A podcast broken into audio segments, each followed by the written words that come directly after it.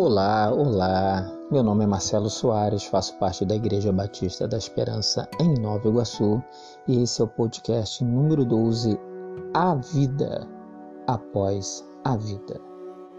Um forte abraço para você, que Deus abençoe a sua vida, a sua família. Estamos agora chegando ao final dessa jornada né, sobre a vida de Paulo, o autor da revista Palavra e Vida, né, que foi muito bem é, escolhido pela Convenção Batista Fluminense, pastor Isaltino Gomes Coelho Filho, saudoso pastor, que já nos deixou e deixou esse legado, essa fantástica obra sobre a vida de Paulo. Estamos agora na lição 12 vamos nesta jornada, né, nesta semana, publicar as duas lições que foram feitas é, num único domingo na igreja, né, através do nosso canal arroba IBN no ar, do Instagram. Nós estamos realizando a nossa escola bíblica pela internet e convido você a acompanhar pelo arroba IBN no ar e da Igreja Batista da Esperança em Nova Iguaçu. Realizamos essas duas lições no domingo e vou publicar essas duas lições durante esta semana, para que você possa acompanhar a conclusão desta fantástica obra do pastor Isaltino Gomes Coelho Filho. Que Deus abençoe a sua família e que a convenção continue a contribuir para o crescimento e fortalecimento espiritual dos irmãos da Igreja Batista e também de outras denominações, porque esse podcast com certeza tem atingido, como também as lições da revista, com certeza várias outras denominações irmãos, né? E tenho certeza que talvez você está me ouvindo aí na sua casa, na condução, quer seja no trabalho, no intervalo do seu trabalho. Talvez você não pertence a nenhuma igreja ainda, e a minha oração é que, independente de você pertencer a uma denominação, apesar de valorizar muito a minha, por ser uma denominação que é, atende muito aquilo que eu penso né, de instituições, por conta até mesmo da parte democrática da Igreja Batista, né, de tomar suas decisões e a transparência da prestação de contas, é, independente de ser batista ou assembleano ou presbiteriano, enfim, eu oro para que você seja de Jesus que você aceite a Jesus como seu único e suficiente Salvador. E eu quero começar esse podcast 12, da lição 12, a vida após a vida, com esta oração. Pai, no nome de Jesus, que o Senhor possa usar esta ferramenta para salvar vidas, libertar vidas, para a honra e glória do teu nome, que essa pessoa conheça como é bom fazer parte do teu reino, que começa aqui e que tem uma promessa que iremos agora estudar e ver, uma promessa gloriosa de estarmos fazendo parte da sua ressurreição, da sua vida a partir do momento que te aceitamos como Salvador, Jesus e Senhor de nossas vidas. Que maravilha é fazer parte do teu reino, Jesus. Obrigado, muito obrigado. E que o meu ouvinte, o ouvinte desse podcast também possa ser tocado pelo Espírito Santo e também ter parte do seu reino, ser parte do seu reino. É minha oração e que meu irmão e minha irmã que tem a certeza da salvação saia mais fortalecido com essa mensagem maravilhosa de esperança. A vida após a vida. Obrigado, Jesus. Amém, Jesus. Obrigado, Jesus. No teu nome nós oramos.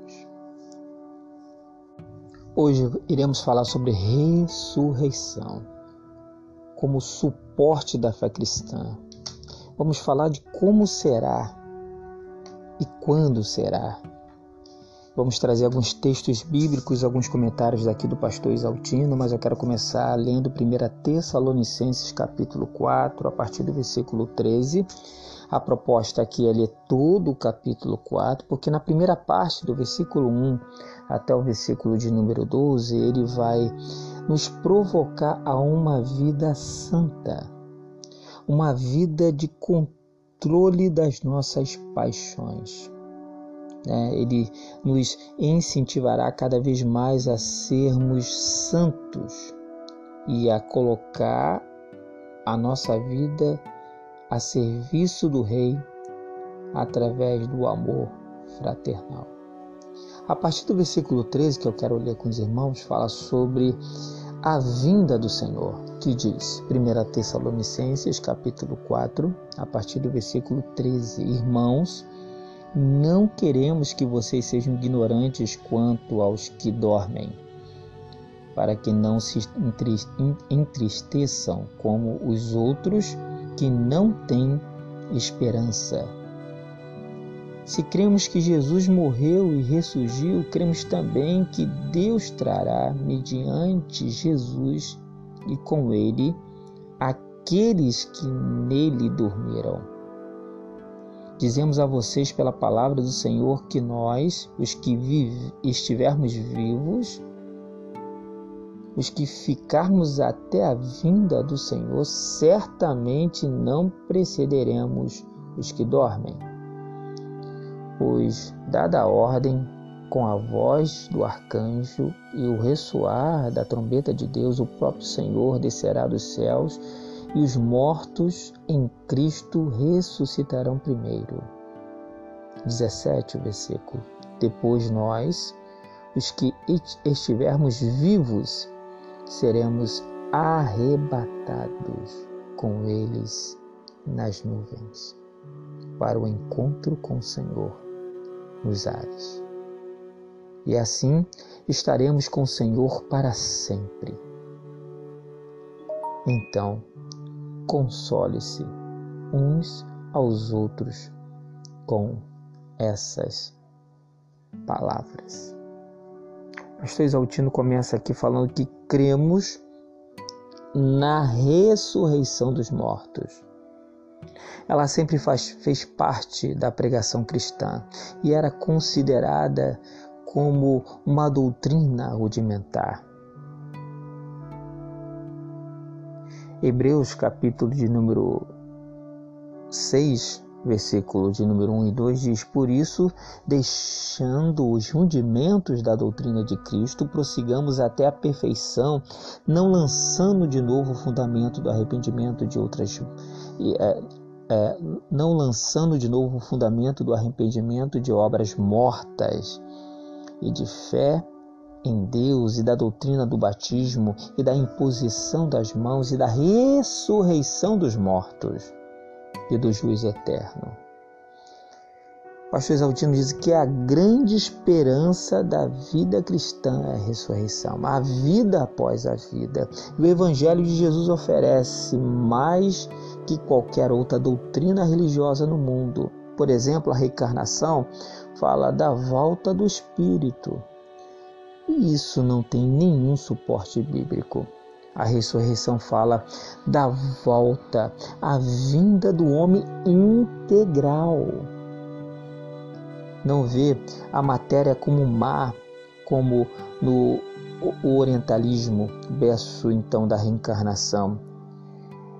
Ensina que Deus nos restaurará por completo, o homem integral, não só a alma, mas também o corpo. Deus há de restaurar. A obra de Jesus é completa e visa ao homem completo.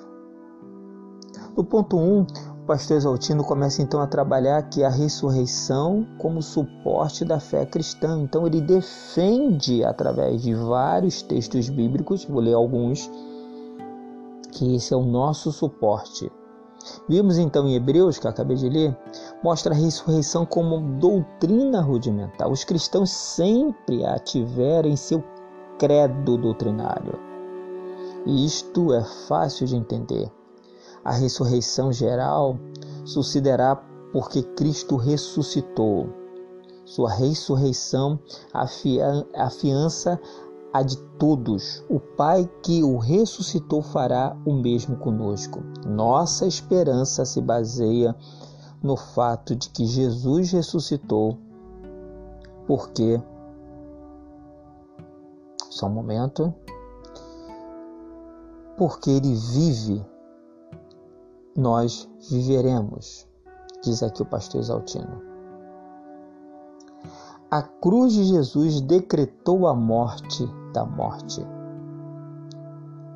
Ela, a morte, é moribunda e um dia morrerá, como diz Apocalipse, de número 20, versículo de número 14. Não apenas morrerá, seus efeitos cessarão, os mortos reviverão para serem julgados. Deixa eu ler aqui Apocalipse de número 20, dos versículos 13, dos versículos 12 a 13, que diz: Eu vi os mortos, grandes e pequenos, que estavam diante de Deus e abriram-se os livros. Abriu-se outro livro, que é o livro da vida, e os mortos foram julgados pelas coisas que estavam escritas nos livros, segundo as suas obras.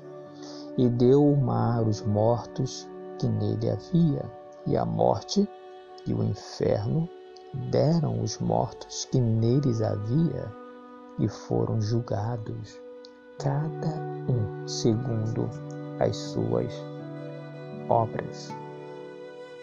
A ressurreição do Senhor quebrou o poder da morte. Eu grifei isso que é muito poderoso e libertador. A ressurreição do Senhor quebrou o poder da morte e o estabeleceu como Senhor e Cristo. Filipenses, capítulo 2, dos versículos 5 ao 11. De sorte que haja em vós o mesmo sentimento que houve também em Cristo Jesus, que, sendo em forma de Deus, não teve por usurpação ser igual a Deus, mas se esvaziou-se a si mesmo, tornando a forma de servo, fazendo-se semelhante aos homens e, achando na forma de um homem, humilhou-se a si mesmo, sendo obediente até a morte morte de cruz. Por isso também Deus o exaltou soberanamente. Ele deu um nome que é sobre todo nome, para que ao nome de Jesus se dobre todo o joelho dos que estão nos céus e na terra e debaixo da terra, e toda língua confesse que Jesus Cristo é o Senhor para a glória de Deus Pai. Amém. Segundo Paulo, crer na ressurreição de Jesus é necessário para a salvação. A fé que salva é fé no Cristo crucificado e ressuscitado. Aleluia não num Cristo que é só mestre, não no Cristo que só é o modelo de ética, não no Cristo que é só o modelo de caráter, mas no Cristo que, diferente de outras religiões, senão a nossa religião seria parecida com muitas outras, é um Cristo que foi crucificado e ressuscitado. A nossa fé, a fé que salva, é baseada nisso. A saber, diz Romano capítulo capítulo de número 10, versículo 9, a saber se com tua boca confessares ao Senhor Jesus e teu coração creres que Deus o ressuscitou dentre os mortos, será salvo. Amém, Senhor. Glorificado seja o teu nome. Romanos 4:25, o qual que o qual por nossos pecados foi entregue e ressuscitou para nossa justificação. 1 Coríntios capítulo 15, dos versículos 14 e 17, diz: Se Cristo não ressuscitou, logo é vã nossa pregação, e também é vã a vossa fé. E assim somos também considerados como falsas testemunhas de Deus, pois testificamos de Deus que ressuscitou a Cristo, ao qual, porém, não ressuscitou se, na verdade, os mortos não ressuscitam. Por quê? Se os mortos não ressuscitam, também Cristo não ressuscitou. E se Cristo não ressuscitou, é vã a vossa fé, e ainda permaneceis nos vossos pecados. Diz 1 Coríntios 15, 14 a 17, texto do apóstolo Paulo. Como será então essa ressurreição? A ressurreição, a ressurreição será como? A ressurreição geral será como o toque de trombeta anunciando a volta de Cristo. 1 Coríntios 15, 52, no momento, no abrir e fechar de olhos, ao som da última trombeta, porque a trombeta soará. Os mortos ressuscitarão primeiro e verão com ele ao encontro dos vivos naquele dia, conforme ele em 1 Tessalonicenses capítulo 4. Como Jesus disse, os crentes nele ressuscitarão naquele dia aquele glorioso dia. Aleluia. 1 Coríntios capítulo 15, 52, no momento, no abrir e fechar de olhos antes da última trombeta, porque a trombeta soará, os mortos ressuscitarão incorruptíveis e nós seremos todos transformados. Aleluia. O pastor Exaltino fala uma coisa aqui muito importante que eu gostaria de compartilhar com vocês. A ressurreição de Jesus também coloca o mundo sob juízo. Seu retorno em poder e glória trará galardão aos crentes.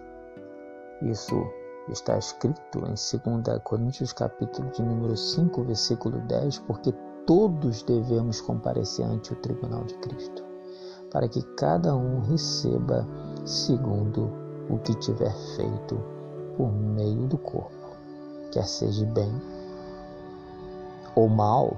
2 Coríntios 5:10. Eu quero ler novamente porque todos devemos comparecer até o tribunal de Cristo. E o que, que você vai receber? Hein, meu irmão?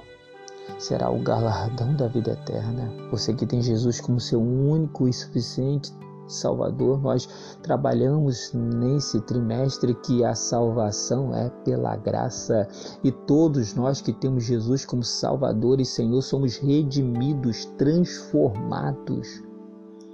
A nossa vida passa a ser uma vida que começa a ser definida através das nossas atitudes, que precisam ser atitudes parecidas com as de Cristo.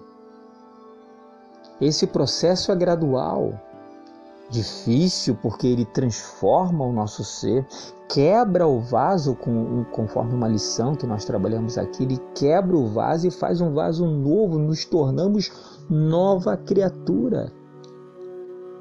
A nossa vida não é mais baseada no velho Adão, mas sim no Cristo ressurreto, no Jesus da nossa vida. E como tem sido a sua vida? Tem sido um espelho da obra maravilhosa de Deus? Ou você tem vivido uma vida desleixada?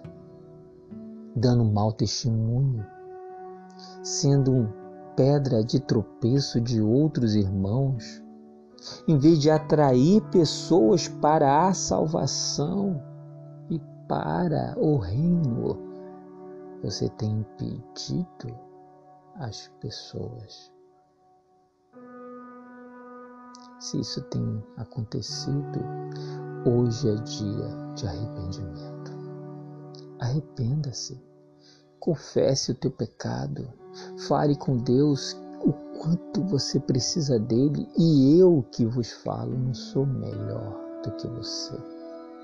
Preciso tanto quanto você precisa da misericórdia de Deus e da ajuda dele para que cada dia mais eu seja uma pessoa mais parecida com Jesus do que mais parecida com Adão e com o mundo.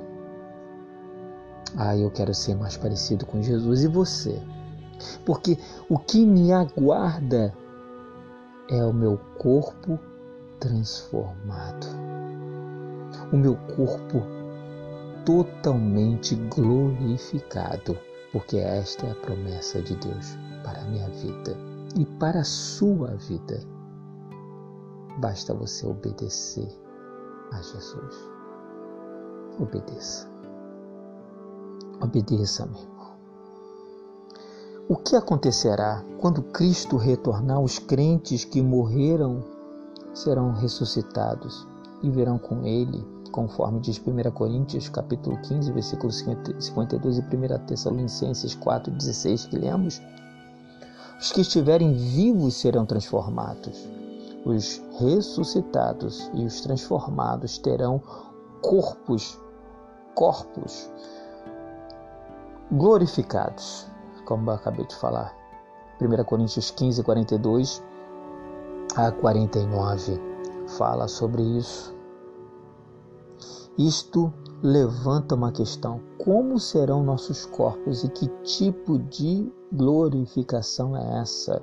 O próprio Paulo considerou que alguém poderia fazer esta pergunta, como está lá em 1 Coríntios 15, 35. Ele disse, o apóstolo Paulo, que traremos a imagem do homem celestial. 1 Coríntios 15, 49. João disse que seremos semelhantes a ele em 1 João capítulo 3, versículo de número 2. E seremos semelhantes a ele.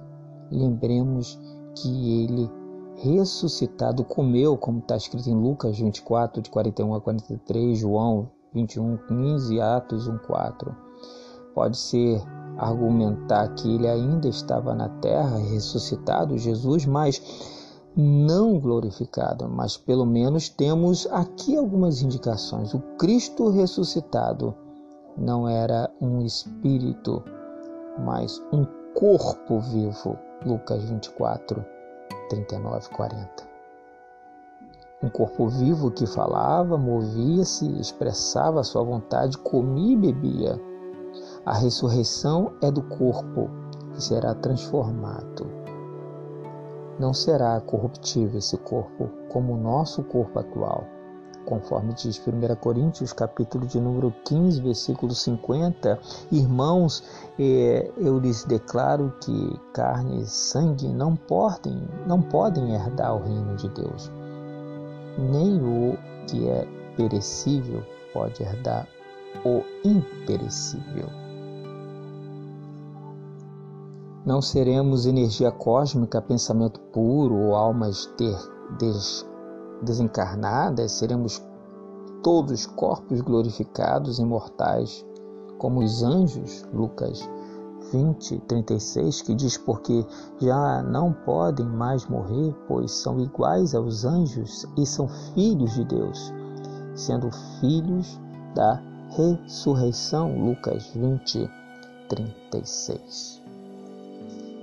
Por isso, façamos nossas as palavras do apóstolo Paulo.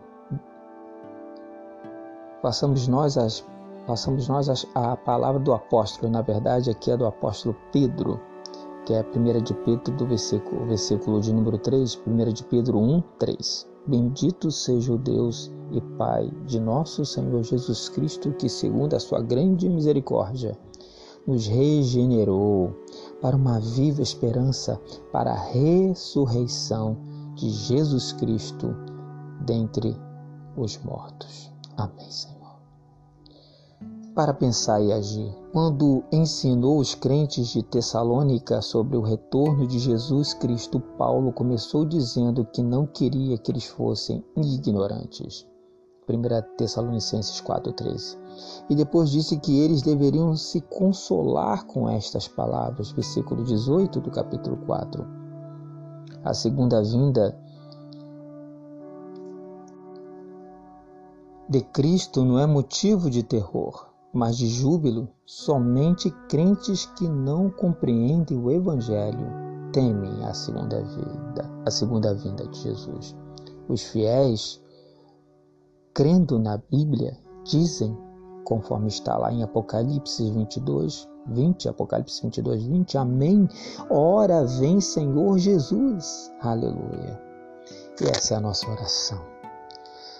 Que Deus, através dessa obra maravilhosa, cumpra esta sua palavra, porque Ele não é um Deus que minta. O mesmo Deus de ontem, é o mesmo Deus de hoje, é o mesmo eternamente. Ele prometeu que Jesus Cristo voltará. Jesus Cristo voltará. Jesus Cristo voltará. Ora vem, Senhor Jesus. E você está preparado para a volta de Cristo? Jesus vai voltar, meu irmão. Jesus vai voltar, minha irmã. E para você que ainda não aceitou a Jesus, hoje é seu dia de receber esse grande presente de Deus, que é a salvação que está no seu Filho, Jesus Cristo. Porque Deus amou o mundo você, o mundo e você de tal maneira que deu o seu Filho unigênito para todo aquele que nele crê, não pereça na sua volta, mas tenha a vida eterna. Que Deus te abençoe em nome de Jesus. Amém.